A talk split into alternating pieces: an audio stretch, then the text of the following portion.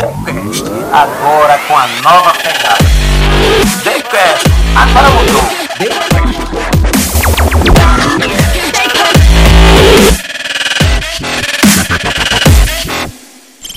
TheCast no ar mais uma vez. E dessa vez, como sempre, muito feliz. E hoje inaugurando aqui é, a estruturação do TheCast, né? Microfone novo, não é isso, Tom? É, chegando aqui mais animado ainda, cada vez mais o TheCast tem evoluído. E com você, você que está nos assistindo Sua sempre ao tá nosso lado. de cantor agora. Agora, Tom, Ah, rapaz, até eu tô. É. Tô muito contente. E você que ainda não nos segue, vai lá no YouTube, se inscreve e passa a nos seguir. Faz seus comentários, dá o seu like.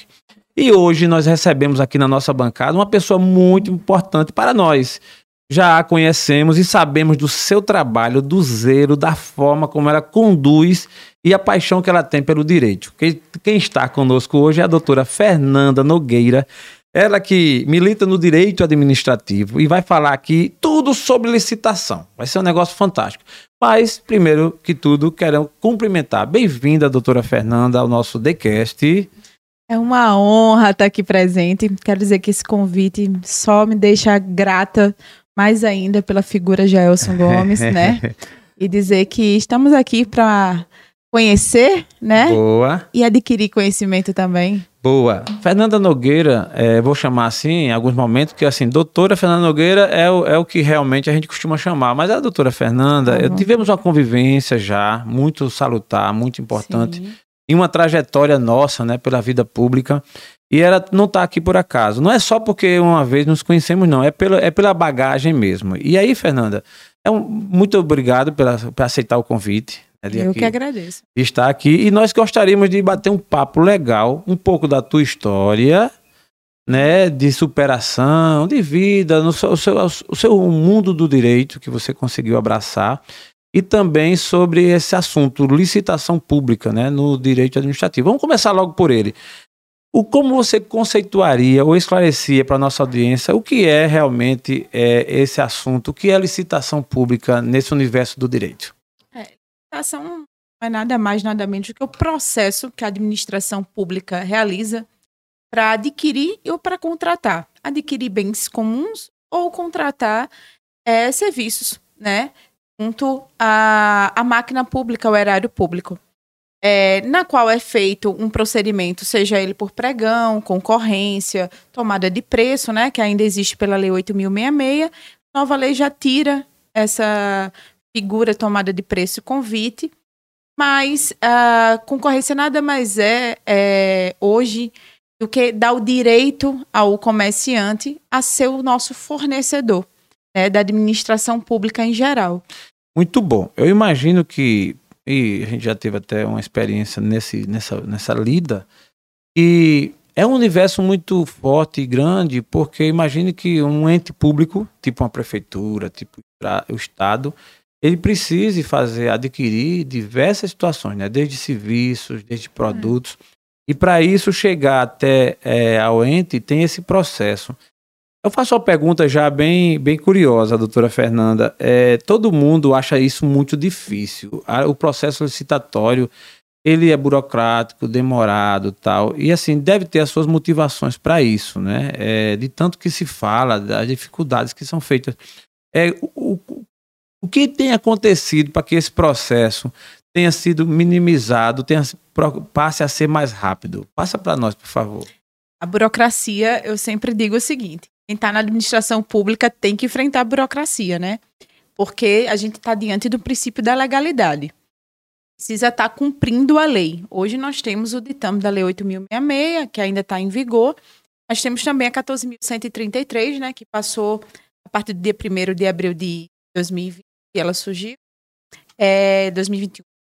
Ela trouxe para a gente uma figura né, que foi a figura do pregão eletrônico, que já veio no decreto Uhum. 10.024-2019. Ela trouxe essa figura que é o pregão eletrônico, que é o virtual, é o procedimento eletrônico. E esse procedimento eletrônico, como a gente estava conversando aqui, ele é o que vai dar hoje a amplitude. Um fornecedor de São Paulo, ele consegue concorrer no município de São Brás, no município de Pioca, no município de 5 mil habitantes de Belém. Então, ele consegue trazer a esse fornecedor ou a qualidade, a quantidade, para que ele possa concorrer. Então, hoje, nós temos um processo mais simplificado.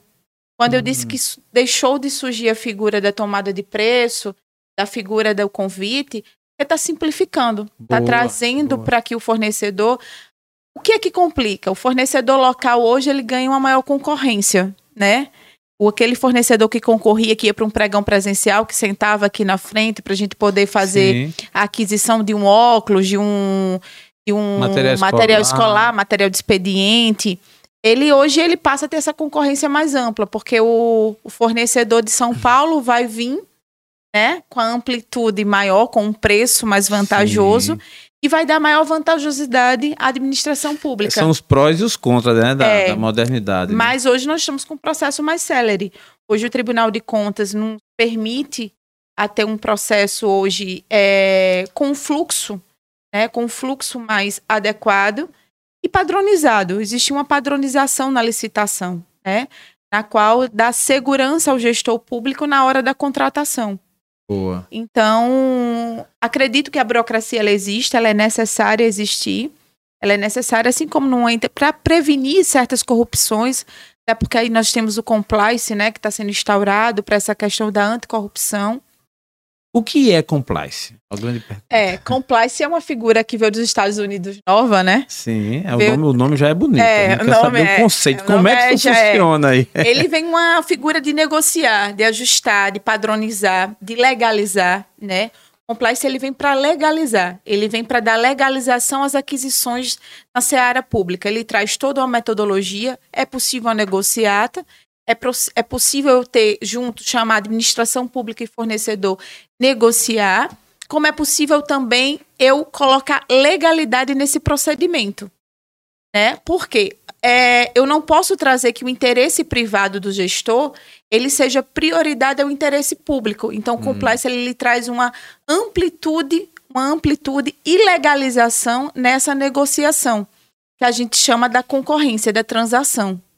Entendi. É, seria um procedimento padrão, é tipo assim, é, o ente público que contratar um compliance é, e o outro que contratar, seria a metodologia é a mesma ou é uma coisa que é personalizada, montada por cada realidade, por É, cada município? compliance é uma metodologia. Certo. Ela é uma metodologia, não é que a gente que a administração pública contrate, é a ferramenta compliance que ela é instituída dentro, é a metodologia. Entendi. O que é que nós temos o compliance? Nós temos uma forma, um fluxograma é, na hora do trâmite processual que vai permitir a negociação. Boa. Ela vai dizer a você qual é, é, se o processo está legal, se o processo ele vem de uma natureza limpa, que podemos dizer, é, vem de um procedimento, a origem dele, a CO, que a gente chama, veio de, uma, é, de um pedido, né, na qual a necessidade, houve um planejamento, sim. houve uma metodologia em que teve um estudo técnico preliminar para aquela contratação,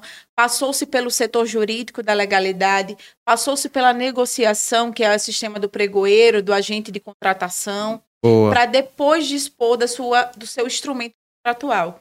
Então, esse fluxograma que a gente coloca, que a gente estabelece, ele é dado como faz a metodologia formula- é, formalizada. Entendi. É uma ferramenta, inclusive, que está sendo aderida por todas as empresas também, né? é uma Sim, metodologia sim, que, sim. que regula, que controla, Principalmente que o sistema padroniza. S adota muito Isso. compliance. Muito bom. Se a gente fosse comparar é, o, o antes e depois do pregão eletrônico, né? Que é, a burocracia então era muito maior. Imagine que tudo que era comprado pelo ente público tinha todo aquela, aquele, aquele momento, aquele dia, aquele chamamento tal. Então hoje simplificou muito. Não necessariamente tem que o dono ou o representante legal da empresa estar lá presente naquele dia. Então, assim, qual a principal diferença do antes e do depois com essa, com essa É. evolução? É, o pregão eletrônico ele trouxe uma ferramenta de mobilidade, né? Mobilidade ao fornecedor. Hoje, por exemplo, não, não daria hoje o fornecedor, ele teria o risco de não ganhar, né? Ele não teria o risco de não ganhar caso não tivesse a ferramenta pregão eletrônico, porque ele foi lá, fez o lance dele, ele teria que se dirigir. Vamos supor, tem hoje uma licitação no município de. Vamos falar um município pequeno, Belém, município de Belém, por exemplo. A gente Sim. hoje teria uma licitação no município de Belém, 5 mil canetas, tá lá material de expediente, num total de 100 mil reais, Sim. tá? Então, esse fornecedor que estava lá, ele teria que despender passagem aérea para chegar até o município de Belém, Sim. né? É, passagem aérea, translado de Maceió para Belém. Sim, então teria sim. todo um custo de translado. Teria todo um custo acerca da situação de pessoal para poder ter a mobilidade. E hoje o pregão eletrônico ele lá próprio do seu setor do sistema, na qual o município adota, porque temos vários sistemas hoje, nós temos Comprasnet, tem o próprio Banco do Brasil, que tem um próprio sistema dele. Então, assim, todos esses sistemas hoje que, tem, que dão essa ferramenta ao pregão eletrônico, eles conduzem, conduzem hoje a uma situação de mobilidade, uma melhor situação para que eu possa é, concorrer, né, Uhum. e dar uma um lance, né, aquele produto, aquela, aquele serviço de uma forma adequada, de uma forma que seja mais vantajosa à administração e de mais lucro. E aí vai ser dado os lances, né? Lógico, hoje é importante ressaltar que o robô ele é proibido, né? A parte robótica é proibido porque é Boa. feito muitas empresas se utilizam dos robôs para ficarem lá 0,01, 0,02, dando os lances a Hum. menor. Mas é, hoje esse pregão eletrônico trouxe essa mobilidade ao fornecedor, trouxe maior vantajosidade à administração pública. É, o pregão presencial ele dava uma maior situação ao prestador de serviço local, não que esse prestador de serviço local hoje ele não consiga ir no pregão eletrônico e também ser um dos fornecedores locais, Hum. mas é mais dificultoso por causa de uma cultura. Às vezes, o fornecedor da capital, ele tenha mais essa adequação. Então, o fornecedor local, ele teve que se adaptar a essa situação. Sim, entendi. Ele teve que se adaptar, ele teve que conhecer a ferramenta pregão eletrônico. Então, até o Sebrae fez toda uma capacitação aqui no estado de Alagoas para que esse fornecedor conhecesse a ferramenta pregão eletrônico. Mas acredito eu que foi um instrumento e está sendo um instrumento de muito sucesso na administração pública na questão de aquisições. Na sua visão, ele é de fato seguro? Ou assim, porque a, a, a gestão pública, a população, às vezes, tá tão indiscreto, muita gente fica achando isso, achando aquilo. E sempre que aparece uma coisa nova, aí quem não conhece a fundo tal, Sim. fica desconfiado, digamos assim. Na sua visão jurídica e pela experiência prática da sua vida nesse universo, atuando tal, o pregão eletrônico é um negócio seguro? Sim, sim, é uma ferramenta hoje que eu acho que é uma das ferramentas auditadas pelo Sim. Tribunal de Contas. É uma das ferramentas hoje que a própria plataforma do governo ela só permite a utilização daquelas plataformas que foram auditadas Entendi. pelo, pelo, próprio, pelo próprio Ministério. Então, assim, acredito ser uma ferramenta segura e até nessa situação apresenta-se ser segura sim. Porque entrega ao gestor público e entrega ao fornecedor que a concorrência está presente. Ele fica dentro do sistema, todos os atos eles ficam é, colacionados, né? Sim. dentro de uma senha, dentro de um login, na qual permite que você consiga visualizar ali que houve manifestação de recurso, Boa. que houve manifestação de interesse. Toda a tramitação. Toda a tramitação acontece dentro do próprio sistema, É, eu em tempo particularmente. real. Boa. Eu particularmente sou fã disso aí. Eu acho que a tecnologia veio para ficar e ela passa a ser para mim muito segura e inconteste quando é, ao ser disponibilizada numa base a, a ter acesso por várias pessoas. É muito difícil é, alguém manipular um negócio que está aos olhos nus de várias pessoas. É complicado, né? Em outras épocas, muitos anos atrás, as certidões negativas, por exemplo, elas eram emitidas e, e feitas no papel, né? Alguém imprimia e assinava. E reza a lenda, né, que era muito mais possível de alguém fabricar, de alguém fazer uma certidão, até tinha gráfica que fazia, enfim, isso teve casos aí é, na época, né, divulgado pela, pela própria Polícia Federal e tal.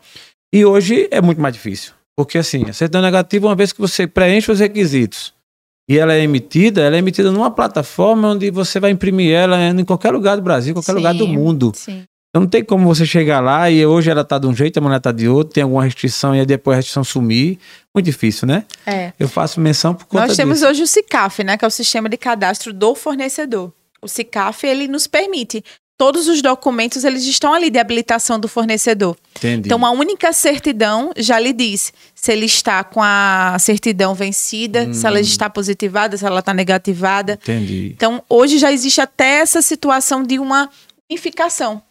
Né? O, o pente fino para o fornecedor, ele existe e hoje é muito bem feito. É muito bem feito. sim. Isso é muito bom, gente. É, eu, eu faço menção a isso aí, doutora Fernanda, porque há muita gente que às vezes compara, não, porque o mundo piorou, o mundo piorou. Rapaz, em alguns aspectos pode até ser que sim, né? Se você vê aqui as questões comportamentais, enfim, a, a forma de ver. Agora, do ponto de vista técnico, da própria gestão pública é, e da iniciativa privada também, a tecnologia ela dá uma amarração muito boa. Dá. Hoje é a E a ferramenta. velocidade, é, né? hoje é a ferramenta utilizada por todos os órgãos de controle e fiscalização, né? Tecnologia hoje é, trouxe a segurança de monitoramento, de controle ao erário público, né? Se o destino desse erário público, tanto que hoje os sistemas hoje dos tribunais estão desde o início do planejamento, através de uma lei orçamentária anual, desde um PPA, até a sua execução, até sua ordem de empenho, sua liquidação. Então, esse sistema hoje ele consegue monitorar. Desde a hora que o gestor disse: olha, esse aqui é meu orçamento. Você vai gastar ele com o quê? Então, Hum. vem o procedimento de licitação, dá ele esse procedimento, e depois vai vir aquela ordem de pagamento, né? E Sim. aí tá toda dentro de um sistema na qual o Tribunal de Contas consegue fiscalizar, monitorar. Então, com certeza, a ferramenta hoje de É. tecnologia deixou uma anticorrupção aí agregada. Muito boa. Muito boa. Voltaremos a falar sobre esse tema, sobre a licitação em si, sobre a questão do direito administrativo. Tem algumas perguntas ali fazer, mas eu quero voltar à fita e conhecer um pouco mais a doutora Fernanda Nogueira, que nos dá a honra de estar aqui nessa bancada do TheCast e muita gente já a conhece e outras não. E vai conhecer a partir de agora. Ah. Então, assim, doutora Fernanda Nogueira de Alagoas, de Maceió, e assim, é isso aí a gente já sabe. Agora, a questão do direito. Você hoje é advogado e uma advogada apaixonada pelo que faz. Mas no início, quando você foi decidir a sua carreira, a sua trajetória, me conta como é. Você é, e pensou em ser outra coisa, de repente aí, sei lá, engenheira, médica, alguma coisa, e depois caiu de paraquedas no direito ou não? Como é que como foi essa história? A origem da doutora Fernanda veio do pai mesmo, né? José Joaquim Ah, de Lima chegou opa. e disse assim: vai fazer direito. A meu sonho mesmo era fazer arquitetura. Mas eu vi que papai estava certo, viu? Hum, Papai estava certo, disse que era direito e estava vendo lá a advogada mesmo, figurante. Estamos aqui, gente, com uma quase arquiteta, mas não Ah. foi, não foi. Mas a minha irmã foi, né? Engenheira, arquiteta, eletrotécnica. Rapaz, é, É. Diga aí. Então, assim, meio, meio que o seu sonho, você. Foi transportada ali nela. Quando ela faz os trabalhos dela, eu fico, olha. Mas, é, Mas não nasci, não. Vi que não tinha qualidade para aquilo ali, não. Viu? Ela né? faz muito bem. E eu acho que ela faz muito bem, pelo que É. eu, a conheci, e também não seria advogada, não. Não, seria não. É. Cada um. Mas sou apaixonada pra pelo que eu faço, assim. Pronto, acho então, me um conta. Aí você decidiu, logicamente, seu pai orientou tal, e você foi e seguiu. É, pra falar a verdade, ele botou o jornal debaixo do braço, disse que ia ter a, a, a prova, né? A Sim. prova da, da faculdade. Disse, olha, você vai fazer essa prova aqui, porque eu tinha feito para arquitetura, né? Aí ele fez, você vai fazer para direito, porque eu tô vendo que o seu ramo é direito, não é? Pronto. Eu fiz, tá certo. Fui lá, Que fiz a massa. prova, consegui, consegui êxito. Aí depois fui monitora de direito administrativo na faculdade. Sim. Ah, então peraí. Direito administrativo, você já começou a simpatizar por É. Já ele na- já na, na, na faculdade. própria faculdade. Eu acho que é onde a gente tem que se identificar. A gente tem que utilizar a faculdade como ferramenta de conhecimento, né? Sim. A gente tem que se utilizar ali, aquele momento ali é para você dizer o que é que eu quero, é onde eu quero chegar. Ô, Fernanda, doutora Fernanda, você nesse caso nem sequer tutubiou. Quando seu pai fez esse, esse posicionamento, estou falando isso porque imagina a questão cultural, né? Há quem pense que não, o direito de cada pessoa tal, que não está errado, mas eu estou Aham. dizendo, a cultura, sua cultura familiar, sua forma de ver, Uhum. foi de respeitar e ouvir a voz do seu pai e seguir isso sem dores. Isso de boa. Foi- Não, foi- assim quando eu entrei, eu achei, tive uma dificuldade enorme, né? Na, no colégio, na parte do colégio, eu era muito boa em exatas. Era muito boa em exatas. É, aí realmente fica, fica É. bem, bem, bem diferente, porque geralmente É. não é regra de jogo, mas geralmente os advogados É. não são bons em exata, nem na época de escola, né? É. É. Mas você com habilidade foi lá e jogou Aí- bem o jogo. Não, aí foi quando ele chegou e disse assim, mas você faz uma defesa maravilhosa quando você quer alguma coisa. Aí eu disse, tá certo. Nada vou... mais, nada menos É. de alguém que conhecia, né? Que entende, né? Imagine É. você, criança, e você adolescente, querendo convencer o seu Joaquim, Joaquim, É, né? Joaquim. Seu Joaquim alguma coisa e conseguindo. Ele disse, é, realmente essa menina leva jeito para ser advogada. Vamos lá, vamos tentar. Eu tenho essa experiência, minha filha é advogada também, doutora Flan, e ela é interessante que eu dizia, todo mundo na, na época do colégio pediu, foram fazer os testes vocacionais. Pra ver o que é que. Ela disse: Não, pai, eu não quero fazer teste vocacional, não, porque eu sou advogada. Eu, "Oxe, como assim? Eu sei que eu sou advogada, então eu quero fazer direito. E fez. E é muito feliz também, joga bem o jogo, é uma advogada que tá, tá cada vez mais crescendo. O que eu acho interessante, né? A pessoa, cada um com a sua história, ela entendeu, porque eu também achava, não vou dizer que eu tô no bloco do seu Joaquim. Eu queria também. eu só não fui tão assim, mais forte, né? Como ele foi mais direto e tal. Dizia assim: É. eu quero que faça, tá aqui o jornal e vai faz. É. Eu pedi para ela fazer o teste vocacional, mas meio que querendo que ela fizesse direito. E aí ela realmente fez e está muito bem. Então, aí você se apaixonou a partir daí pelo direito. Passada aquela dificuldade inicial, foi ser monitora do direito administrativo. É, fui ser monitor de direito administrativo, depois entrei em órgãos, né? Fui passando, porque existem seleções para estágios, Sim. e fui passando nessas seleções para alguns entes governamentais, né? Ministério da Fazenda, da Boa. Receita. E aí fui fazendo, e fui me apaixonando pelo direito administrativo. Apareceu uma oportunidade num escritório jurídico, na qual a gente fazia as defesas de improbidades administrativas, a qual participei. Posteriormente, passo na OAB, e Boa. faço um. Sou convidada a fazer parte do grupo de advogados desse escritório, que trabalhava com direito eleitoral, com a situação conjunto a políticos, gestores públicos. E vou gostando, né? Vou me lapidando nessa seara Lógico. administrativa. Até chega um convite, né? Esse momento é um momento É. ímpar. E eu vou querer ouvir um depoimento seu sobre a sua trajetória, sobre a sua É. passagem na vida pública, como alguém que é, conheceu o universo do, do direito público numa prefeitura de uma capital.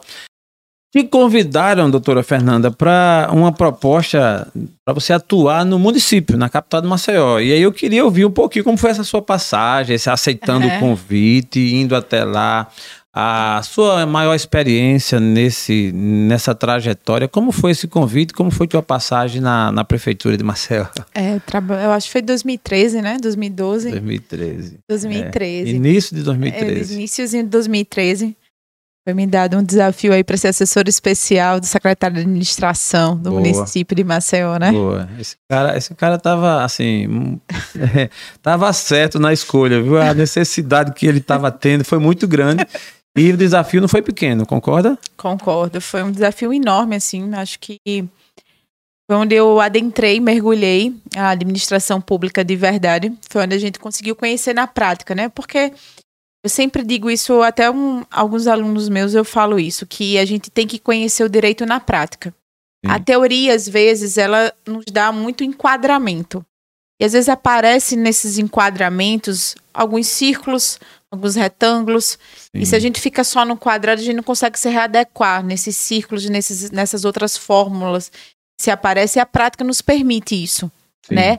A dizer, ah, no caso tal, eu trabalhei de tal forma. Então, a administração pública de Maceió me trouxe isso. Trouxe a experiência na prática, me trouxe eu conseguir evidenciar, porque alguns casos eram apurados de improbidade administrativa, porque alguns casos eh, poderiam ser feitos daquele modo. Então me trouxe uma experiência, me trouxe um, um rol assim de uma forma ampla, né, de visão, porque lá você conseguia ver da contratação até a parte da situação de uma de um processo administrativo disciplinar, né? Sim. Então você conseguia ali, porque ali tá, tá dentro o RH, estava dentro toda a parte de gestão de pessoas, eh, contratações. Então você conseguiu ver a administração como um todo. Eu digo sempre que quem é advogado da seara eh, pública, ele tem que passar por uma administração pública. Porque é lá onde está o coração, verdade, é né? verdade. lá é onde mora o coração. Às vezes fica, ah, mas é porque o processo não anda, é porque o processo não acontece, porque as coisas não, não fluem. Mas é porque lá que está concentrada a parte de planejamento. Né? É lá que tem que se planejar, é lá que se tem que se dizer, olha, aqui nós vamos fazer de tal forma a contratação, eu posso enquadrar nesse modo, porque é na administração que mora o planejamento. É lá onde que se diz onde é que vai desmembrar para a saúde, para a educação, para a infraestrutura. Então, tá morando o servidor público naquela casa. É e é ele é o executor. Ele é o artista, né, da administração. Das demandas todas que você se deparou naquela ocasião, né? Quando você fala em várias pastas, né? Saúde, educação, enfim, outras pastas relevantes, como da infraestrutura. Então, qual foi a que demandava mais, a que tomava mais tempo, que era mais desafiadora para você naquela ocasião? Toda prefeitura requer duas prefeituras dentro dela, que eu sempre digo, que é saúde e educação. Saúde, São educação. desafiadoras. Saúde e educação, eu acho que para qualquer gestor público É incrível, né? é. É como você fala, duas prefeituras dentro de uma, né? É. Saúde e educação, porque o orçamento é grande, as demandas são grandes, o quadro de funcionário também bem maior, o nível de problemática, né, que chega. É. E são atividades fins, né? Levam a vida do cidadão. Elas levam a vida do cidadão. A É educação, verdade. ela está na educação na- do filho do cidadão. Você está com a saúde, Sim. né, do cidadão. Então são pastas que não esperam, né? São pastas que têm cronograma de educação, que tem a vida, né, que tem a Lógico. emergência, que tudo é para ontem, nada é para hoje. Então, essa linha de planejamento tem que se iniciar na administração. Né? Esse, esse paradoxo, que a gente pode chamar assim essa palavra, doutora Fernanda, é quem está na, na gestão pública, do, do comprometimento, por exemplo, um advogado que está, né, e temos vários outros nomes também de pessoas boas que militam nessa área, Uhum. Mas entre os que se encostam tanto, não gostam de ler e tal, é, é, e aqueles que se aplicam para poder dar conta do recado. A sua visão, é, por que é tão difícil achar alguém que se aplique mesmo na gestão pública? Eu estou falando isso porque na condição que eu vivici, vivenciei, eu achava muito difícil. Encontrei, obviamente, mas não é fácil. Gente que se comprometa, eu acho que pelo volume de trabalho, eu não sei, ou, ou porque há um estigma de que a causa pública meio que pode ser deixada assim a segundo plano. Como é que você encara isso pela postura que você teve de tanto comprometimento? Eu, eu penso assim, que o técnico, quando ele é chamado para um desafio, ele precisa mostrar o seu mérito, né? Sim. Porque é, eu acho que ali fica marcado. Eu tenho um prazer hoje, quando eu vou, às vezes, resolver situações como advogada mesmo, para interesses particulares, é, que eu vejo servidores vindo até mim e dizer, doutora, a é senhora aqui foi substituída por três, viu? Então, Eita. assim, é um prazer imenso você ter. O problema hoje é do estigma, estigma do, do, do cargo. É, por exemplo, quando você vai para cargo em comissionado, se diz agora É, encontrei minha paz, é. né? Encontrei aqui meu descanso. E não é bem isso. Hoje, a lei de improbidade administrativa, ela está individualizando a penalidade. Hoje, cada vez mais, o técnico, ele tem que ser contratado. Hoje, o filho de fulano, o filho de cicrano, o filho de beltrano pode ser contratado. Mas desde que esteja uma grade curricular técnica Entendi. né? E é necessário ter esse conhecimento, porque hoje o parecerista, hoje o parecerista que somos nós da, da seara é, do direito, ele responde, ele responde junto, junto ao gestor. Demonstrada a má, a má fé, o erro grosseiro, ele responde junto. Então, esse profissional que não tem tanta habilidade, é, eu aconselho ele nem Nem adentrar entrar, né? nesse desafio, porque a responsabilidade vem com o cargo. Né? Porque muitos antes tinham essa ilusão. Ou no cargo, É, estou é. protegido. não levava É. tão a sério. É, hoje já não sério. está mais tanto. Hoje a lei está conseguindo enquadrar esse profissional, dizendo: olha, tu estás num cargo, mas tu tem essa responsabilidade. Ela conduz a essa responsabilidade.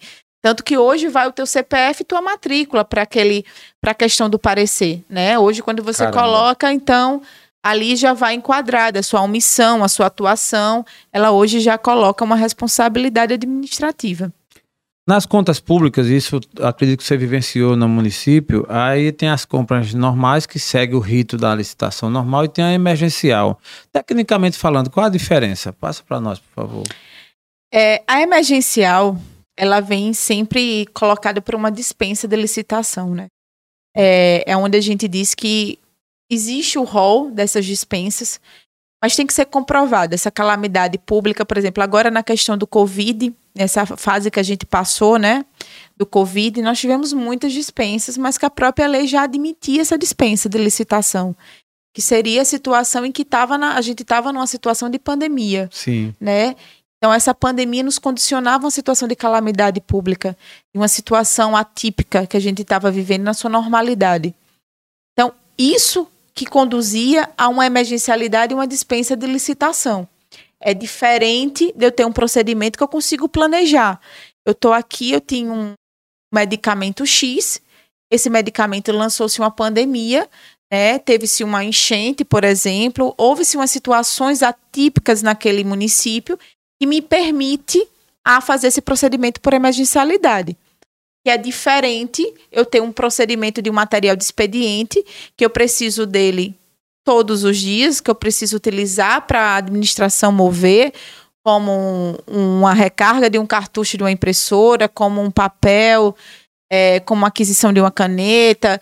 Eu preciso deles, né? Eu preciso ter aqueles medicamentos rol, então eu tenho um planejamento. Isso não é Sim. emergencialidade. Eu não posso chegar e colocar um processo emergencial né? Eu tenho que ter um pregão, eu tenho que ter um procedimento licitatório, eu tenho que ter as secretarias, demandas das secretarias para poder aquilo ali acontecer. É, muitos não entendem assim, por exemplo, ah, a obra daquela escola está demorando a acontecer, o procedimento daquela escola ali, é, a reforma da escola é um procedimento licitatório que está se esperando. Hum, Doutora, poderia ser uma emergencialidade, a escola. Não. não. Por quê? Só se tiver um motivo de força maior. Exatamente. O motivo de força maior me permite a fazer uma imprevisibilidade, me permite fazer a emergencialidade. Houve uma enchente, aquela escola ali foi derrubada, então tudo parte da premissa da justificativa e do fato que é probatório para eu dizer que realmente aquela calamidade, o fato imprevisível aconteceu e que eu consiga comprovar, né? A emergencialidade ela ela pode ocorrer, ela não é Sim. proibida. O processo emergencial, a dispensa de licitação não é. Tanto que a própria lei me dá também uma margem para eu poder. Hoje, a 14.133 me traz uma margem de 50 mil para aquisição de bens. Deixa eu só E entender. É um- é, até esse valor, você até pode... o valor de 50 mil reais eu posso fazer aquisição por dispensa de licitação. Ah, tá. E 17 mil, desde que não ocorra o fracionamento dessa despesa. Ou seja, eu comprei uma caneta agora aqui, fiz uma dispensa, Sim. 50 mil, um produto por 50 mil, e depois Ah, eu tá. digo assim, lá em junho, ju- agosto, eu digo assim, nossa, preciso dele de novo, vou lá. Não, aí eu tenho que atuar por um procedimento licitatório. Porque Esse limite de valor ele é considerado ao longo, ao cabo de um ano, é, é anual? ele é anual. Ele é Entendi. feito na, na sua anualidade. na É, exatamente. Boa. Então, assim, são essas situações que o gestor ele tem que se ater. Isso é tudo técnica, né? Isso é técnica. Então, É. assim, eu não posso dizer que um profissional que não conheça da licitação venha atuar nela. Pode atuar, pode, vai aprendendo, vai aprendendo, sendo que o procedimento se torna mais lento para o gestor lá na frente. Por isso que eu sempre digo, o gestor ele precisa contratar o técnico.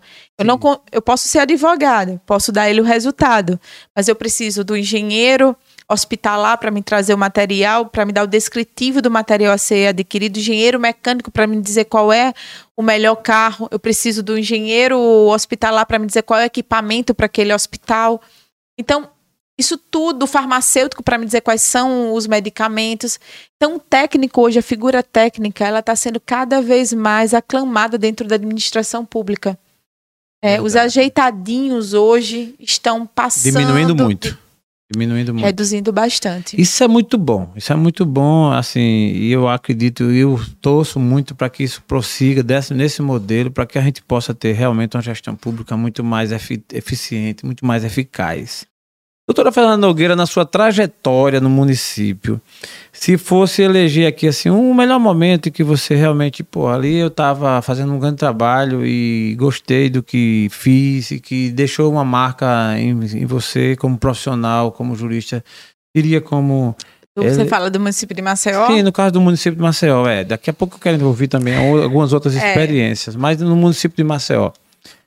É, Eu acho que o grande desafio no município de Maceió, na Secretaria de Administração hoje, eu acho que para qualquer gestor que sente naquela pasta, é a questão do diálogo com o servidor, né?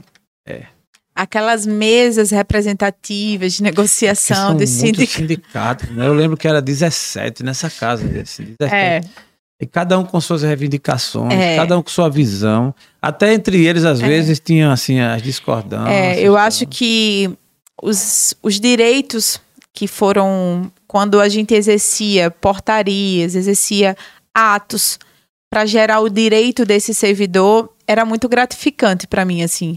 Eram Entendi. momentos que eram muito gratificantes. Quando a gente sentou e bateu o martelo na questão dos retroativos, de uma linhagem dos retroativos, eu eu me senti assim bem como profissional exercendo realmente ali, porque são direitos, né? É, é- ali a natureza alimentícia, é o Sim. salário deles que tinham que receber, mas que estavam uma defasagem já, e assim, é- infelizmente não se consegue acompanhar o orçamento. Eu fiquei curioso agora em duas perguntas. Uma, aquela, aquela situação dos odontólogos e tal. Antes de você sair, já ficou avançada ou ainda ficou tá na gaveta ainda? Ou ficou na gaveta Eu ainda? acredito, eu não acompanhei mais não, mas eu acredito porque assim, depois eu saí, né? Sim. Mas eu acredito que ficou Na gaveta na ainda. gaveta, foi. Entendi. Essa, essa era uma situação. A outra era aquele, aqueles retroativos que tinha lá. É, a 3 gente consegui, a gente tinha conseguido na gestão fazer um, um panorama, né? Para poder haver o pagamento, teve a judicialização. Sim. Até agora o sindicato conseguiu, né? O Sim. Sindicpref conseguiu via judicialização, pagamento, mas só para quem está sindicalizado, Entendi. que é uma vertente aí ser É uma linha, né? é uma linha né? para poder ter ocorrer o pagamento, mas Fernanda Nogueira, quando entrou no município e quando saiu, ela entrou de um jeito e saiu do outro. Qual a principal diferença? Como é que ela se classifica? Só para a gente ter uma noção aí e avançar no outro É. tema. Mas nessa experiência, que parte dela eu estava muito presente. era o Até- secretário de administração. É, Fernanda, a doutora Fernanda Nogueira foi um ícone, foi, fez a diferença na nossa gestão ali naquela época. Mas falando da- da- do seu nome, da sua pessoa, você, quando entrou, eu lembro muito bem aí o seu, o seu retrato naquele momento e o seu É. retrato quando saiu. Qual a diferença? segura, segura nas decisões que eu poderia refletir para o gestor, né, para próximos gestores em que eu fosse assessora, em que eu estivesse atuando como na advocacia pública, eu entendi que a máquina pública ela precisa ter paciência, né? Ela não funciona como a privada. Precisa ter todo um procedimento, um processo. A privada, se você tiver uma boa instauração de uma RH, de uma administração, você consegue também entender da paciência. Mas você consegue ir no supermercado e comprar. Se faltou para você uma caneta, você consegue ir no supermercado e comprar. Se faltou um papel higiênico, você consegue comprar. Na administração pública, não. Se é para comprar no nome do CNPJ, compra no CPF do, do dono, aí a- na, na privada depois dá um jeito assim, né? Vai, vai ter que ajustar, mas no, né? na pública, aí o. né? Na pública, a situação é complicada, Com né? certeza. Então, tá a ouvindo, gente né, Tom? ouve, né? Então, É. assim, essa situação toda me trouxe uma experiência, uma experiência de segurança, de atuação. Né? Por isso que eu digo assim, a prática, ela lhe traz uma experiência. E essa experiência, ela me trouxe uma maturidade profissional na qual eu consegui avancar outros voos aí. Alavancar outros voos. É. É isso mesmo. É, eu, pelo que eu percebi, foi muito importante essa trajetória, né? Essa, essa, essa Essa passagem. passagem, para mim, eu acho que ela é um marco, assim, porque ela Boa. me deu início, né? Deu início na minha carreira pública. Ela disse: aqui é tua vertente, a licitação, a administração pública, o direito administrativo, a improbidade administrativa, a defesa. Então, hoje eu atuo tanto na parte privada e na parte, na parte pública pelo conhecimento.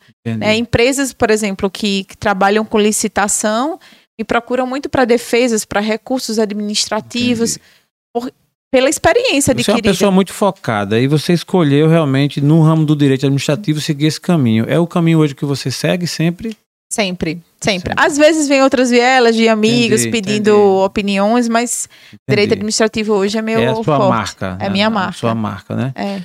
Doutora Fernanda Nogueira saiu do município, foi fazer novos trabalhos e tal. É. E eu, pelo que eu andei sabendo, né, que a gente fica sempre assistindo aqui, olhando, você teve uma experiência fora de Alagoas, né? Teve um convite e saiu de Alagoas. Naquela ocasião, sair de Alagoas foi um desafio grande para você. O que foi que você foi fazer fora? Eu ainda bem que você voltou. A pergunta é assim, É, o vou que passar foi que aqui a você situação, fa- foi viu? fazer e, e ainda É. bem que você voltou.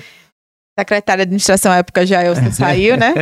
E aí chegou um tocantinense, né? Boa, boa. Foi designado pelo Rui para assumir a parte da administração, que foi o J Patrocínio. Perfeito, perfeito. E aí o J Patrocínio conheceu meu trabalho, gostou, Lógico, lógico. foi chamado para o governo do estado do Tocantins, a Agência Tocantinense de Regulação, trabalhava com transporte público Certo. intermunicipal e me fez o convite de ir para o estado do Tocantins, vem para cá, vamos trabalhar aqui Boa. com o boa. direito público e eu fui para o estado do Tocantins.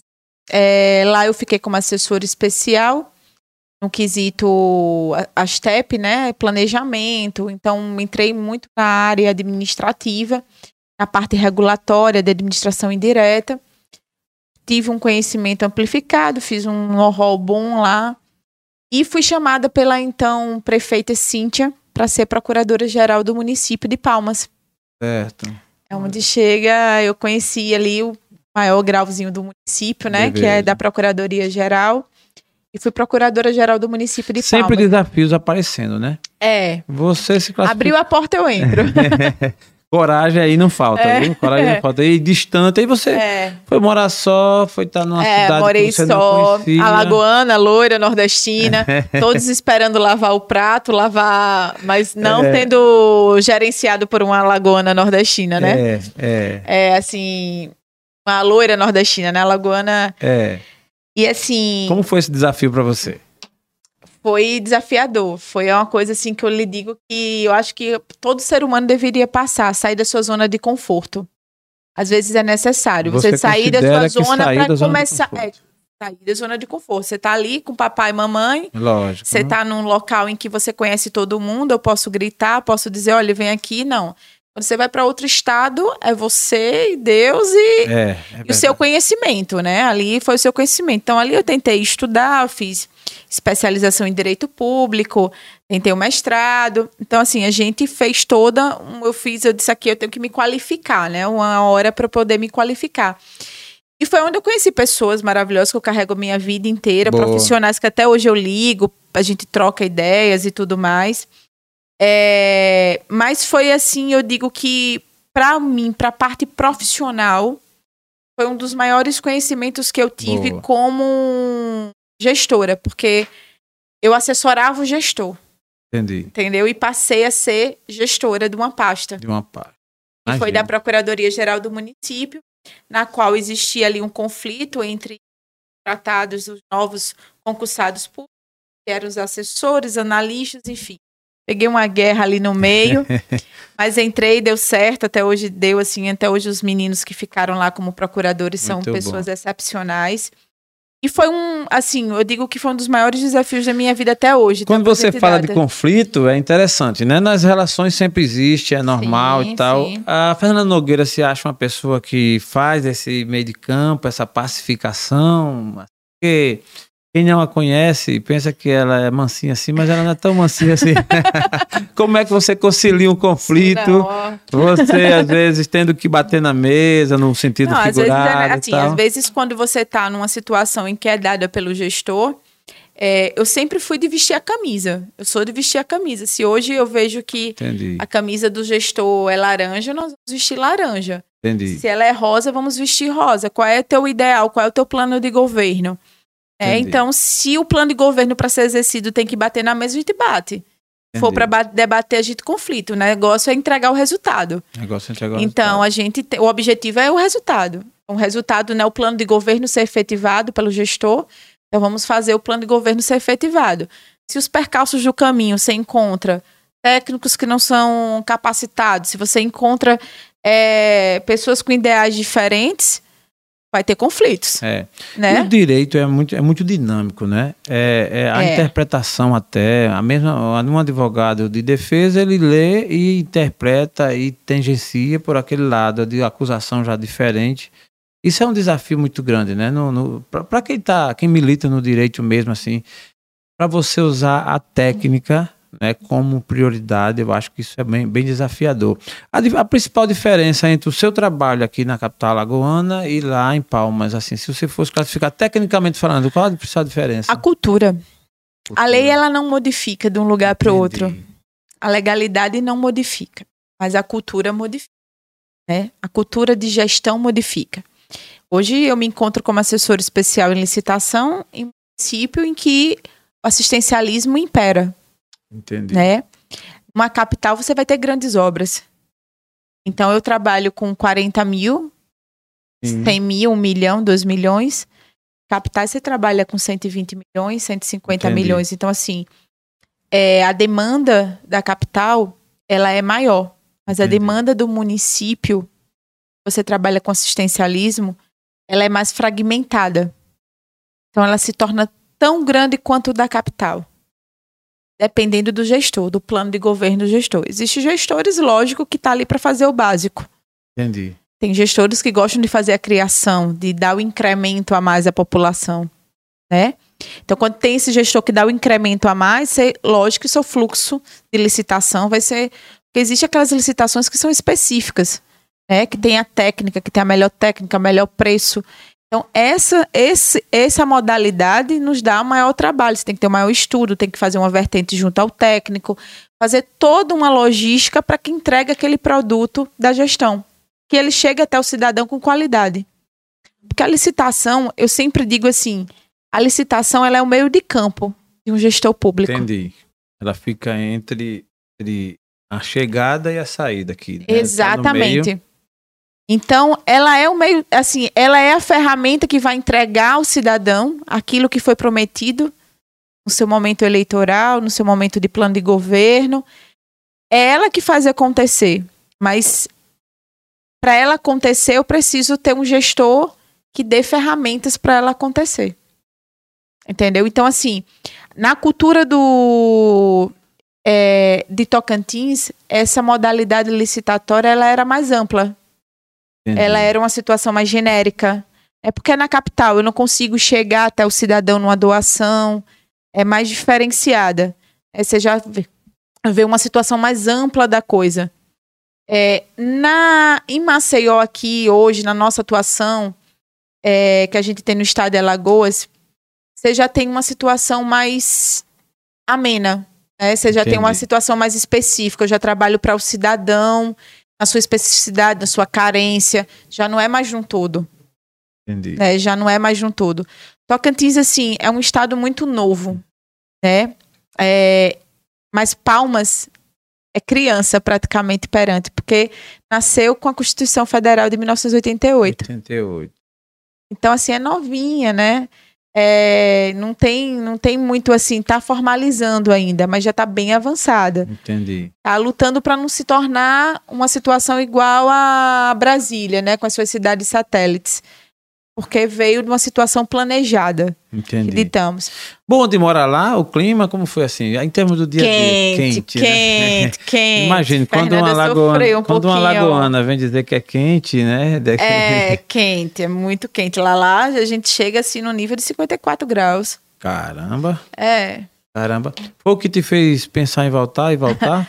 Não, Deu não. uma- Chegou sua hora de voltar, cumpriu a É, missão e ah, você... porque assim, é, gestão pública, ela vai muito de, de missão, né? Eu penso Missão. que é, ela vai muito de uma missão. Você entregou ali o produto, aí, principalmente quando você está em cargos de, De confiança, de né? confiança. É. Então você faz o seu trabalho, você é contratada para aquele trabalho, chegou o momento que o seu trabalho foi entregue, então aconteceu também situações aqui junto pessoais a, a minha família e era necessário voltar, voltar. é, e firmar raízes. Fernanda é uma advogada, uma pessoa muito jovem. E aí, com, essa, com esse trabalho, né, ascendente, crescente, chegou lá e posicionou. É, foi tentado que a vaidade te subisse a cabeça? Assim, porque é muito comum, às vezes, as pessoas se perderem quando. é, Como é que você lidou com essa situação, assim, nessa ascensão? Eu tô falando isso porque conheço a sua história, é uma história realmente de conquistas, né? É. Não é- Você não veio de um berço de ouro que já caiu lá e que e às vezes, quando não é assim, pessoas- tem gente que se vislumbra demais e acha que aquilo ali, como você bem colocou, é temporário, mas acha que não é, e fica É. muito vaidoso. Como é que você lidou aí com a sua vaidade? É, o problema, o problema do gestor público, eu sempre digo isso, assim, eu, como eu encontrei isso é, já do início e visualizei, é achar que é dono do cofre público, né? Esse é o grande problema. Então, assim, lhe dá uma vaidade que eu sou o dono, que as decisões são todas minhas. E essa vaidade, Por exemplo, eu quando fui gestora como procuradora, o que eu tentava dizer era o seguinte: estou aqui para representar o interesse da pasta. Sim. Então, eu coloquei isso como objetivo. Eu estava ali para fazer o interesse da pasta. A pasta era a procuradoria, então fazia os interesses dos procuradores, da legalidade e Sim. resguardar o gestor maior, que era, no caso era a prefeita. Então eu sempre dizia isso, tanto que na minha saída saía a reportagem dizendo assim, apesar de respeitada pelo Ministério Público, Tribunal de Contas, sua saída já era porque sempre mantive a minha linha de dizer que minha ida era até o limite que era o CPF do prefeito, né? Então aprendi com o gestor inicial É que respalda o meu, meu CPF, É. então a gente conduz isso nos outros ditames. Lógico que tem situações que a gente precisa fazer os enquadramentos, mas sempre existem as exceções, né? A gente Sim. se enquadra ali nas exceções que nos dá, nos conduz. Mas voltando à pergunta, nunca Da tive não vaidade. essa vaidade não, assim, nunca Não. coloquei num precipício de que ah, tô como procuradora, não, estou, era o momento que estava ali como procuradora, mas não era a procuradora do município. Estava como procuradora geral representando os interesses. Apenas isso.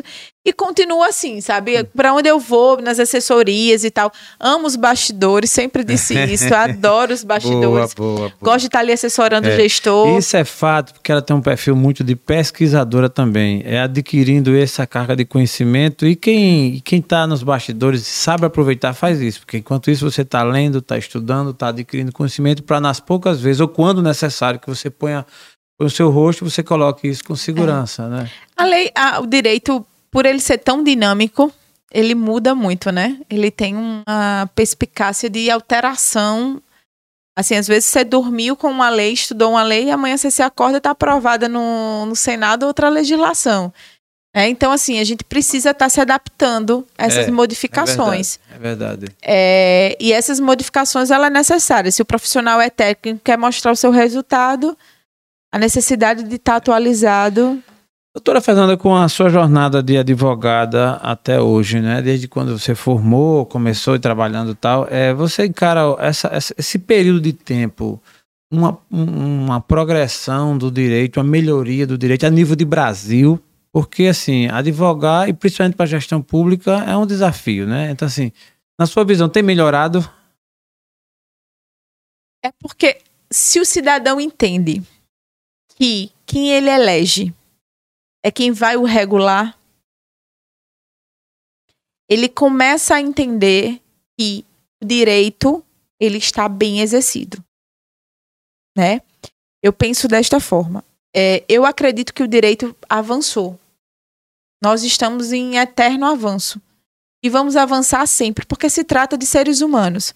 Não é uma ciência exata é uma ciência humana. Então, a partir do momento que vai aparecendo as situações, os casos, a lei vai se adequando. Aí você está tendo a Lei Maria da Penha, você vai ter a Lei Joana, você vai ter a lei. Por quê? Porque essas leis elas vão trazer a pessoalidade do caso para servir para outros casos. Por isso que eu digo que o direito ele é o direito que ele move né? Ele move a todo instante como fosse uma roda gigante, né? Às vezes aquele assunto vai estar na maior pauta, às vezes ele não é tão pauta. E ele volta para ser a pauta, porque aconteceu uma situação é, conhecida nacionalmente e aquele assunto que já era tão desgastado, por exemplo, a gente tem quantos anos que a gente não se fala de deficiência? É verdade. Quantos anos se fala de mobilidade urbana? Isso já teve uma subida né? e depois. depois- isso Exatamente. seria- Entendi. Por quê? Porque aí acontece um fato que esse fato se torna estoura-se nacionalmente, né? Nacio- é, ele se torna público, notório, aí ele volta novamente e ele é, aí vai se estuda novamente o caso, verifica, altera-se a lei novamente É. para que se tenha um novo enquadramento. É. Então, esses, essas emendas legislativas, essas emendas que acontecem na lei, elas são muito perpicazes ao tempo. Caça o tempo. Por exemplo, assuntos que são tratados naquela época. Um assunto que foi forte, e eu acho que pode ser que você tenha um gancho aqui, tem a ver, foi da pedalada fiscal, né? Onde a gente teve uma presidente da República que, tecnicamente falando, o motivo foi a pedalada fiscal. é, uma licitação implica nisso aí? Pode gerar uma pedalada? Pode ser interpretada ou tem Não. nada a ver? Nada a ver. Não, não. A licitação, ela é um procedimento de aquisição. Para a gente poder adquirir ou contratar, eu estou presa a um orçamento. Eu estou presa a um orçamento. Esse orçamento já foi previsível na PPA, no LDO. A pedalada é quando eu tenho aquela rede, a suplementação, né, sem autorização. Sim. Então aconteceu essa suplementação sem autorização, que também é muito comum acontecer em vários municípios, em vários É, A minha estados. pergunta foi direcionando a isso. tá? Essa pedalada que aconteceu, ela é, eu achei um atitude, um ato muito mais político, Sim. né, Sim. do que um ato mais decisório Se legal. fosse depender de pedalada fiscal, dos 5 mil e tantos municípios, ficar, vários prefeitos sairiam, né? É isso? Vários prefeitos sairiam. Porque o orçamento hoje, nós temos. Eu até vi um gestor falando sobre parlamentarismo branco. Né? Nós estamos vivendo isso. Hoje nós temos a interferência da Câmara dos Vereadores, da- do Legislativo dentro do Executivo. Hoje eu tenho as emendas impositivas. Essas emendas, O elas. que é emendas impositivas? Emendas impositivas é o seguinte: o orçamento, é, nós encaminhamos para a Câmara um orçamento, o Poder Executivo encaminha para aprovação do Sim. Legislativo. O Legislativo ele tem o, ele pode, ele pode rever esse orçamento e inclusive fazer a destinação específica desse orçamento. Olha, eu quero que X% vá para a saúde e vá para a educação. E fica essas emendas, as conhecidas emendas parlamentares. Né? Então, hoje, não é dizer o executivo tem a deliberidade em cima do, do orçamento. Não. Ele não tem essa deliberidade. Hoje, o, o legislativo atua também dentro do orçamento. Sim. Entendeu? Então, às vezes, aquele orçamento que foi destinado pelo legislativo poderia ser reenquadrado em outra situação para uma educação, para uma saúde, para uma infraestrutura. Entendeu? Mas ele está ali engessado para aquela situação. É, ô Fernanda, dá a impressão que o, que o executivo ele não tem essa força toda que a gente imagina que ele tivesse, não é? Ou não? Não tem. Não, Não tem, tem, né? Não tem. É, Por isso, é que quem sai do legislativo e entra no executivo. Eu vejo muitos gestores que saíram do legislativo e entram É no verdade. executivo frustrados. É verdade. Eles ficam frustrados. frustrados Porque mesmo. eles falam assim. Eu pensei que eu poderia É. que fazer. Entendeu? Ele chega e me chama, doutor, eu pensei que isso aqui eu poderia fazer. É. entendeu? Imagina a minha experiência. Eu que sempre fui da iniciativa privada, em que a gente está aqui numa reunião, decide agora e, e- e decide juntos e vai e faz amanhã, já está feito e tal, então começa a fazer. E quando você chega no- na iniciativa pública, obviamente que isso tem a razão de ser, não estou aqui ah, fazendo juízo de valor, mas não é assim. Você vai, decidiu aqui, aí tem um protocolo, tem um processo, tem isso, tem aquilo, vai até que isso aconteça, você realmente tem que ter muito fôlego, né? É. Aí imagine no caso agora, inclusive não quero entrar nessa, nessa polêmica e nem de colocar na saia justa, mas por exemplo, hoje a nossa, o nosso executivo maior, a nível de Brasil, que é essa polêmica, quem é que manda mesmo no Brasil? Eu, eu acho que assim, eu, tô- eu não vou nem falar por mim, eu tenho minhas opiniões, mas vou falar pela, pela o que a grande massa pensa. Quem é que manda no Brasil? Quem, quem é que está com a caneta no Brasil? Pra falar a verdade, quem Entendeu? manda no Brasil é o povo. A gente teria que ter esse É, entendimento. O povo elegeu. entendimento. Tinha É. que ter a democracia, né? Mas aí tem, tem gente É mandando que não foi democracia. eleita. Né? Foi colocado por quem foi eleito. Então, assim, chegou num nível que, assim, para entender, rapaz, é um negócio impressionante. Quem é que tem a caneta que diz para onde vai o Brasil? É, porque hoje, assim, nós temos hoje a, o poder judiciário, o poder executivo, o poder legislativo hoje, eles estão se conflitando. Se Demais. você verificar... aí um prende, o outro é, solta, aí o outro vai prender de novo, É. aí o outro tá dizendo que o que prendeu tá errado e o que soltou também. Aí, aí, aí pense no negócio assim. É, tá, tá incrível, incrível. Não, esse conflito, a gente chama isso aqui um conflito de poderes. Quando cada um entender sua caixinha, onde é que se encontra, o Brasil consegue fluir Você melhor. tem uma mente muito jovem, mas muito bem testada pela escola da vida. Eu faço uma pergunta bem solta aqui. O Brasil tem jeito? Tem, tem jeito. Quem não tem jeito é o cidadão. Mas o Brasil tem jeito. O Brasil tem jeito. Como é que você explica isso, assim, de... Porque entenda, o cidadão- o cidadão ele fala o seguinte: eu quero um político honesto. Quando chega na hora do voto, Ele ele, fala, vai me pagar quanto? Né? Como é que a gente vai ter aquele político que tá lhe dizendo, é, que vai pagar você, ele vai ter que tirar de algum lugar. Vai ter que ter essa de volta, né? Ele vai ter que ter o retorno. Ninguém investe sem esperar retorno. Porque eu não entendo como é que uma candidatura que chega a 2 milhões, 3 milhões, prefeito. É verdade. Né? É um investimento então, assim, é que... investimentos que tem que. Que não existe a, a lei do é retorno. Simples, a conta é. é. simples. Se ele retira legalmente um milhão, mas ele gasta três para se eleger, tem que é. explicar. Tem Por que isso que a lei, a lei agora está alterando essa questão, está tentando monitorar essa questão desses investimentos partidários, né? para poder conseguir entender que ali, ó, cidadão, aqui é o limite, aqui eu não consigo mais ir, não. Fernanda Nogueira é, respira tanto a vida pública no, é, no, direito administrativo e tal, que você convive muito ali e tal. Já pensou em entrar na vida pública? Já pensou em se candidatar em algum, algum momento, representar para fazer o que você acha que devia ser feito? Você na cadeira como eleito, já pensou alguma vez? Não, nunca passou pela minha cabeça. Eu gosto da política e gosto de estudar a política, mas não gosto de ser política. É. Entendeu? Mas eu vou fazer uma provocação. Nós precisamos de bons nomes e o seu nome podia ser um bom nome aqui. Ah, mas eu vou fazer tem outros enquete, nomes Tom, aí maravilhosos. Fernanda Nogueira, candidata aí. Não, Tô brincando, é uma, é uma opção, obviamente. É. Mas, mas falando sério, é preocupante isso, e eu entendo a sua opção é preocupante quando tem tantos nomes que conhece, que entende dos procedimentos técnicos, de como devia ser, e se abstém. Ou seja, que não quer ser, é, que, que não quer estar a, nessa cadeira. Então, olha como fica. Aí, mas quem entenda. não conhece, quem não entende, não todos, obviamente, estou generalizando, é. mas assim, quem não conhece, quem não entende, quem não tem boa fé, vai, quer e fica. Aí quem tem boa fé, entende, conhece e tal, não quer. Aí como é que vai dar jeito, pelo amor de Deus? Entendeu? E assim, quem quando aí aquela frase memorável, né, de, de Luther King, né, quando os maus, quando os bons se, aca, se calam, os maus prevalecem. É o perigo é quando os bons calam, é quando as pessoas, é quando uma Fernanda Nogueira diz que não quer ser candidata, não quer ser, não é, não é fogo não, um negócio desse. Sou técnica. É, eu não, acho que beleza. existe, é, eu acho que existe assim as figuras. Eu acho que todo bom político tem que ter o seu técnico do lado e eu fico nas figuras desse técnico. Você quer dizer que um técnico não pode ser o político? Pode e deve.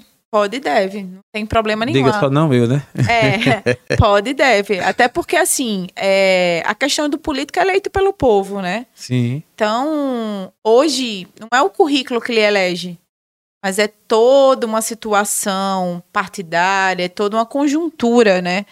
Vivemos hoje num país democrático, então é o lógico, voto. Lógico. É, é o, voto. voto. É. É. é isso mesmo, a gente reclama disso ou é. daquilo, mas é que a, a gente, gente que pode ver lá. o perfil desse político e o perfil que ele pode agrariar, por exemplo. É, é comprovado, assim, que os, os políticos que colocam técnicos, eles têm bons resultados. Eles possuem bons Com resultados. Certeza. Não tenho a menor dúvida. É, a gente vê avanços quando a gente vê. Pode, pode observar, poxa, melhorou a infraestrutura. Quem está na frente da parte da infraestrutura? É um bom engenheiro, o engenheiro é um cara que conhece a máquina, é um cara que conhece a, a, a situação do município. Cê, olha que está na administração. É uma advogada, é um administrador. É verdade. Que tem conhecimento, porque assim, tem que ter conhecimento da gestão pública. Eu acho muito assim, o pessoal fazer assim, aqueles resumos de 100 dias. Né? Sim. Os políticos, é. os gestores públicos gostam muito. É. Sempre me pedem. Eu já vi esse filme. Faz, eu já, eu já faz aí um resumo. Escreva aí meus 100 dias, minha filha, por favor. Quando o cara olha 100 dias, rapaz, parece que eu comecei agora. Tô apanhando mais do que tudo. Exatamente. É, imagina. Esses 100 dias, olha, tem como o gestor que entrou na pasta e tem conhecimento. Ele precisa, no mínimo, um ano para poder ter o conhecimento daquela pasta e mostrar algum resultado. Você só avalia um político é, posteriormente aos 12 meses, 365 dias dele de de gestão. Não tem como se avaliar ele em 100 dias. Ele ainda está conhecendo, ele ainda está descobrindo aquela viela, ainda está descobrindo é. aquele, aquele setor. Ele está descobrindo ali, porque ele precisa conhecer. Até o seu próprio técnico designado para aquela situação determinada também está ali tentando conhecer qual é o sistema, como é que agiliza.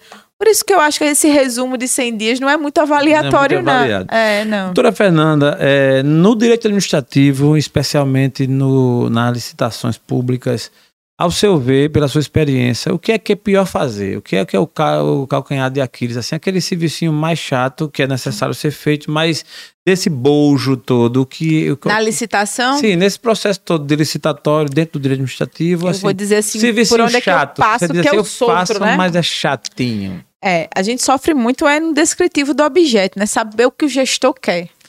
Descritivo do objeto. É, saber o- aí, Kevin. Saber o que o objeto quer. Por exemplo, eu quero essa caneca branca. Ele fala bem assim.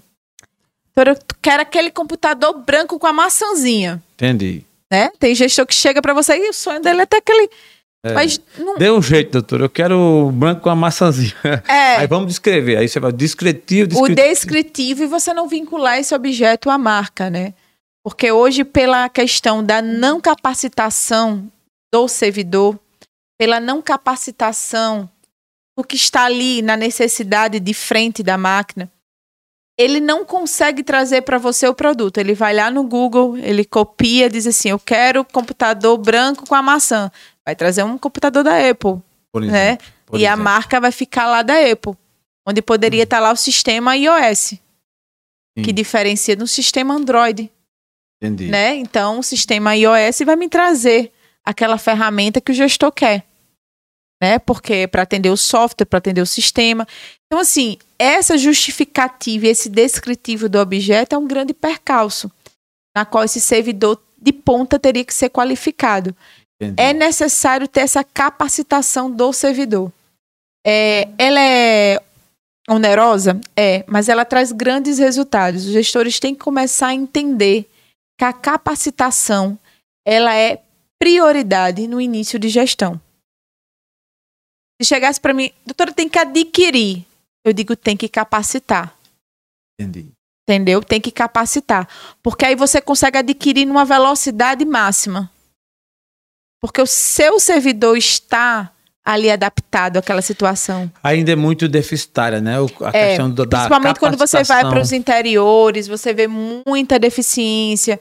Porque são o valor não é tão alto. Então, um profissional que está qualificado, que está capacitado, que está com um rol, ele não consegue. Também tem aquele sempre foi assim. É verdade. O costume de, É. mas sempre foi assim, É. doutora. Para que vai mudar agora? E precisa disso né? tudo, né? É, meu Deus, olha, o município X faz desse jeito, o município Y faz desse jeito, É. né? Aí quando As vê a reportagem, quando vê a reportagem que sai, faz, é, doutora, tem, a senhora tem razão. Vamos nesse ramo aqui. vamos nessa linhagem aqui, entendeu? Então, essa Entendi. situação assim do dia a dia lhe faz perceber que o mais chatinho mesmo tá ali você entrar na situação do servidor, naquele servidor que já tá ali é, empedrificado com a sua cultura, né? Que já tá com aquela cultura dizendo assim, olha, eu preciso de é, comprar caneta, mas a caneta eu compro assim, ó. É azul, é bic, tchau Então, né? E não é assim. Não é Precisa bem todo assim. um descritivo. Hoje já traz esse rol, compras governamentais já traz, painel de preço, já tem ferramentas hoje que fazem a própria cotação. Esse descritivo precisa hoje estar bem dito. É você entender o que, que o gestor quer. Hoje é o maior desafio hoje para qualquer pessoa que trabalha na licitação. é, no fechamento das contas do município, é, anualmente, acho que é um desafio grande para o gestor. Quando vai para o Tribunal de Contas para fazer o fechamento. O trabalho feito ao longo do ano é que faz a diferença. É assim mesmo que funciona? Hoje o gestor, ele, para poder fazer a prestação de contas, é o que entra né, no almoxarifado e o que faz a questão da liquidação, fora outras situações, eu estou falando no sentido de compras públicas, né? Sim. É, hoje, o setor, por exemplo, que a gente atua, a gente só atua na situação ali do procedimento licitatório, da aquisição. Da execução, você vai ter que ter um almoxarifado, vai ter que ter um fiscal de contrato, fiscal de compra. Para resguardar na prestação de contas, esse procedimento licitatório, desde o procedimento de aquisição até o da contratação, bem como do pagamento, ele precisa ter instrução processual. É o que vai resguardar. Hoje, nós estamos numa seara que eu volto a dizer a burocracia. Assim, A isso é burocracia vai dizer se tua prestação de conta foi boa ou não. Ela É porque não adianta você cuidar só de uma fase do processo, né? É. Tem que cuidar da- das outras fases, da, da entrada até a saída, até o consumo final. Exatamente. Então, assim, todo esse procedimento, até chegar na casa do cidadão, a atividade fim, que é o interesse público, ele tem todo um percurso que ele é fiscalizado e ele é controlado.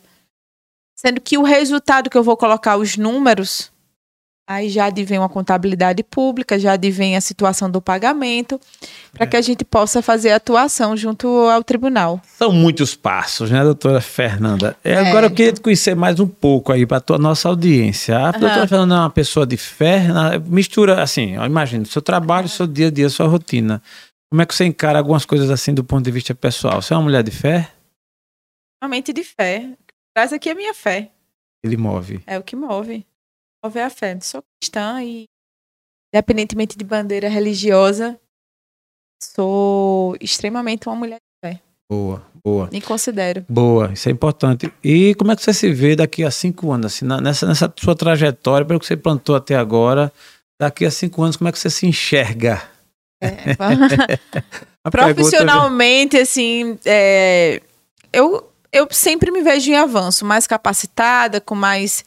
É, Pelo menos em rol. Alagoas eu já sei que vai estar, né? Pelo menos, É. pelo menos se vê, né? Que você já- É, é, mas estou aí num- nos projetos pessoais de construção de empresa, com consultoria. Boa. Quero levar esse conhecimento para demais municípios e estou nesse, nesse rol aí. 2027 aguarde, né? 2027, vírgula. Aí eu vou falando estar aqui cinco já anos. em outro rol, né? Noutra performance. Vamos tá em outra performance aqui. Noutra pegada. É. O TheCast está muito contente com a sua presença aqui, doutora. E geralmente a gente procura saber, conhecer do nosso convidado, né? Nessa trajetória que a gente já pôde perceber aí, da sua paixão pelo direito, do que você vem adquirindo de experiência, da abertura que você tem ao novo para conhecer, para aprender. Isso é muito bom. Mas a gente também fica curioso, querendo saber nessa sua trajetória, qual foi o seu momento sombra, assim, momento difícil, aquele dia que você olhou assim, caramba, que dia difícil. Podia revelar para nós? Posso? Sombra, eu acho que o maior momento que eu tive, assim, sombra, foi o retorno mesmo, né? Eu acho que toda transição, ela lhe traz um momento, assim, de, poxa, eu vou conseguir de novo ressurgir das cinzas, né? Que foi quando eu saí, é, quando eu saí do Tocantins e vim voltei para o estado de Alagoas, eu tive que ressurgir, né? Eu tive Entendi. que me reinventar novamente, porque os campos do direito, eles são muito amplos. Mas o campo que eu escolhi atuar foi o direito administrativo. verdade, é Era o meu sonho e eu não poderia sair desse Não teve assim. interesse de mudar. Não tinha, não queria mudar. Esse meu plano A tem que funcionar. Não existe plano B na minha Entendi. vida. Ou seja, se uma empresa grande chamar e dizer assim, Fernanda, você vai cuidar aqui do direito de comunicação ou algum outro tipo de direito que não é administrativo, você ia pensar muito para ver se ia, né? Ia pensar muito, muito. Ia pensar assim muito, mas eu acho que a resposta Debate pronto. de bate pronto seria não. Não, né? Porque, É porque assim, eu não faria o meu melhor trabalho. né? Não Entendi. foi para isso que eu estudei e me capacitei. Entendi. Então não é adianta muito eu dar bom. um serviço porque ia me dar um retorno financeiro X. Isso chama-se foco. É, isso não. Assim, eu tento meter um, um ponto e seguir nele. Por isso que eu acho assim, ninguém consegue ser bom em tudo. Né? Eu, eu vejo assim, muitos advogados dizendo, ah, sou clínico geral. É, E- Mas aí você está sempre intermediário, né? Tá sempre sendo aquele profissional intermediário. E a gente sempre busca ser um profissional de excelência, né? Para pelo menos o seu retorno ser de excelência. E o reconhecimento, né? É o que reconhecimento, é o o mérito, principal. que você passou por ali, deixou sua marca registrada. né? Então, é- eu acho muito vantajoso mais você pensar no conhecimento do que no lucro. Então, o lucro é consequência. é consequência, né? Ele É. vem, Ele vem, né? ele vem. Aí- Acredita nessa mulher de fé. Alguém diz assim, rapaz, dinheiro, você só pensa em dinheiro, pô, dinheiro é consequência. Você É tá um cara bom, bom, vou pra dinheiro aqui, Eu viu? não vou pensar em dinheiro mais não, só vou pensar em consequência. É, pense em não para consequência. de pensar em consequência, né? Já que o dinheiro é, É, o- consequência. é, Brincadeiras da parte. Mas É. então, doutora Fernanda, seu momento de sombra foi de retorno. Aquela decisão que foi, vocês, porque assim, quando você voltou, virar a eu voltei chave sem novamente. estrutura, né? Foi sem estrutura. Tinha um bom salário, tinha uma boa vida lá, não, não tenho o que reclamar, Mas quando eu retornei, retornei para minha estaca zero. Estaca zero. Né? Foi estaca zero. Estaca zero realmente, É, assim. Não estava eu nesse momento para lhe dar um, lhe dar uma palavra e dizer assim, ó, não é estaca zero não, tu, a tua bagagem, o que tu É, aprendeu, que me tanto aqui como lá, isso voltou É. contigo. É impressionante. Eu passei muitos anos numa empresa na minha vida e uma coisa que me confortava era o seguinte. Às vezes eu dizia, pô, é, esse tempo todinho eu tô perdendo meu tempo, isso, aquilo, e se o patrão não me quiser mais, porque quem é empregado é normal que pense sempre assim, né? no Sim, dia que vai sim. ser demitido e tal. Mas uma coisa eu botei na minha cabeça: o que eu aprendi, o conhecimento que adquiri, a bagagem que a gente somatizou ali naquela passagem, ninguém tomava. E foi dito e feito. Né? Hoje, a gente, quando eu saí, foi uma das coisas que me fez seguro quando eu pedi para sair, depois de 25 anos. Foi saber que o conhecimento que eu adquiri, eu levaria. Essa bagagem. Obviamente que eu também fui aventurar, né? Voltar para estaca zero, É. Mas mais aprendi- estaca zero, vírgula, com o Aham. conhecimento. né? Mas o eu aprendi uma situação bem importante assim, na minha vida. O conhecimento, ele lhe faz alavancar aonde você esteja. Sim, Aonde você esteja. A falta de conhecimento lhe torna dependente. é verdade. Quando você não conhece, você depende. Então, é algo que eu, que eu verifiquei isso durante ao longo da minha vida. Por isso que todos fazem isso. Fernando, você estuda tanto, você lê tanto. Era o conhecimento.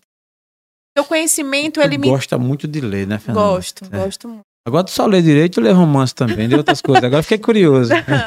Gosto muito de ler. Gosto, gosto Sim, a pergunta foi essa mesmo. Além de direito, tu lê o que mais? Não, eu sou. Eu gosto muito de aventuras criminais, né? Ah. Ficções criminosas eu gosto. tá? A gente tem que aprender o que a mente criminosa faz pra não fazer. Aí tu aproveita e assiste filmes também ligados a isso, né? É, gosto Depois muito que terminar de o. TheCast aqui, eu quero que você me dê uma CSI, dica dos dois. né? A gente faz essa- CSI, é, ela gosta dessa, dessa... Essa é. Então, momento sombra foi esse, né? Um desafio. Você chegou e da estaca zero recomeça e manda ver e... Mas é como você mesmo falou, né? É é uma estaca zero de não Sim. ter aonde pisar firme, né? Entendi. Mas com uma bagagem boa, muito Com boa. conhecimento. E o momento luz da doutora Fernanda Nogueira? É, o momento luz é quando a Fernanda ressurge e diz assim, é isso que eu vim, pra onde eu vim, né? Mas eu acho que eu sou muito família, sabe, Jaelson? Sou Sim. muito família, assim.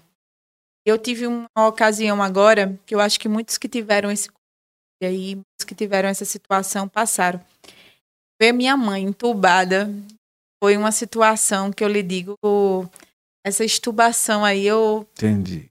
foi meu momento luz. Quando eu vi uma segunda vida, foi um segundo ar, sabe? Foi pra mim, eu acho que foi um momento luz assim. Muitos dizem assim: "Ah, foi tua sombra, Fernanda". Não foi a sombra não. Falei que eu vi realmente existe vida. Entendeu? E que a gente só vai naquele momento. Eu até escrevi uma Instagram uma situação que eu disse: "Aprendi a ser funcionária do dono". Quem é o dono é o pai. Entendeu? Entendi. Então, aquela situação ali pra mim foi meu momento luz.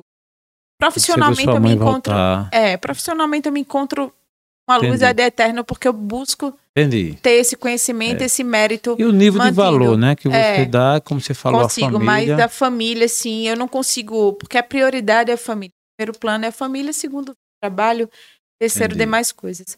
Mas o primeiro a família, com certeza, foi Como tá, tá, tá melhor hoje, tá bem. né? Tá, tá se recuperando, tá em casa, já tá me Porra, dando, tá- reclamando, já tá não. Meu trabalho na ativa. natural. Qual é o nome dela mesmo? Tereza. Dona Tereza e seu Joaquim. Seu Joaquim acertou quando não quis que a filha fosse arquiteta, É. porque ia ser uma arquiteta assim, mais ou boca, menos né? meia boca.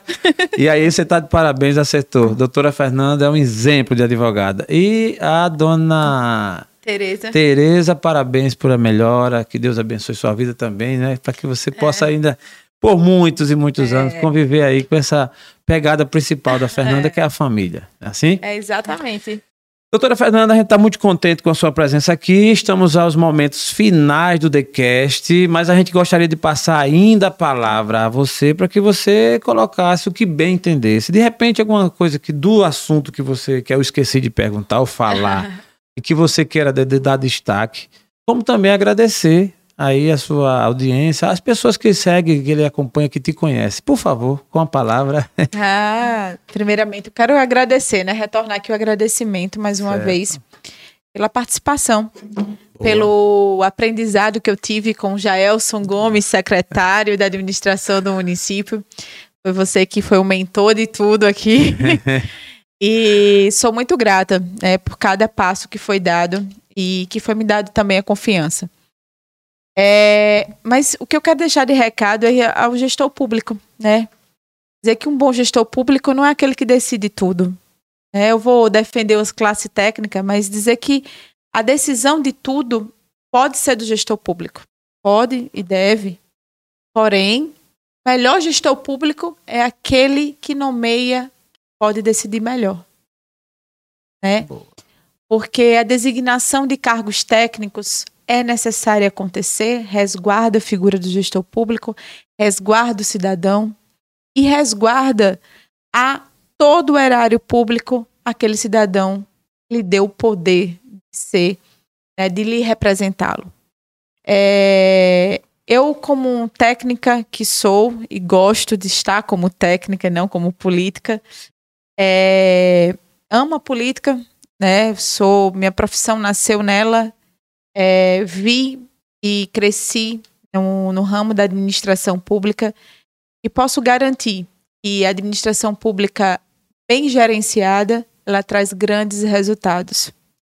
E o resultado, com certeza, e nada mais é, fruto de um grande trabalho técnico efetuado entre parceria gestor, que é um gestor político, que é um agente político, né, juntamente com o seu corpo técnico.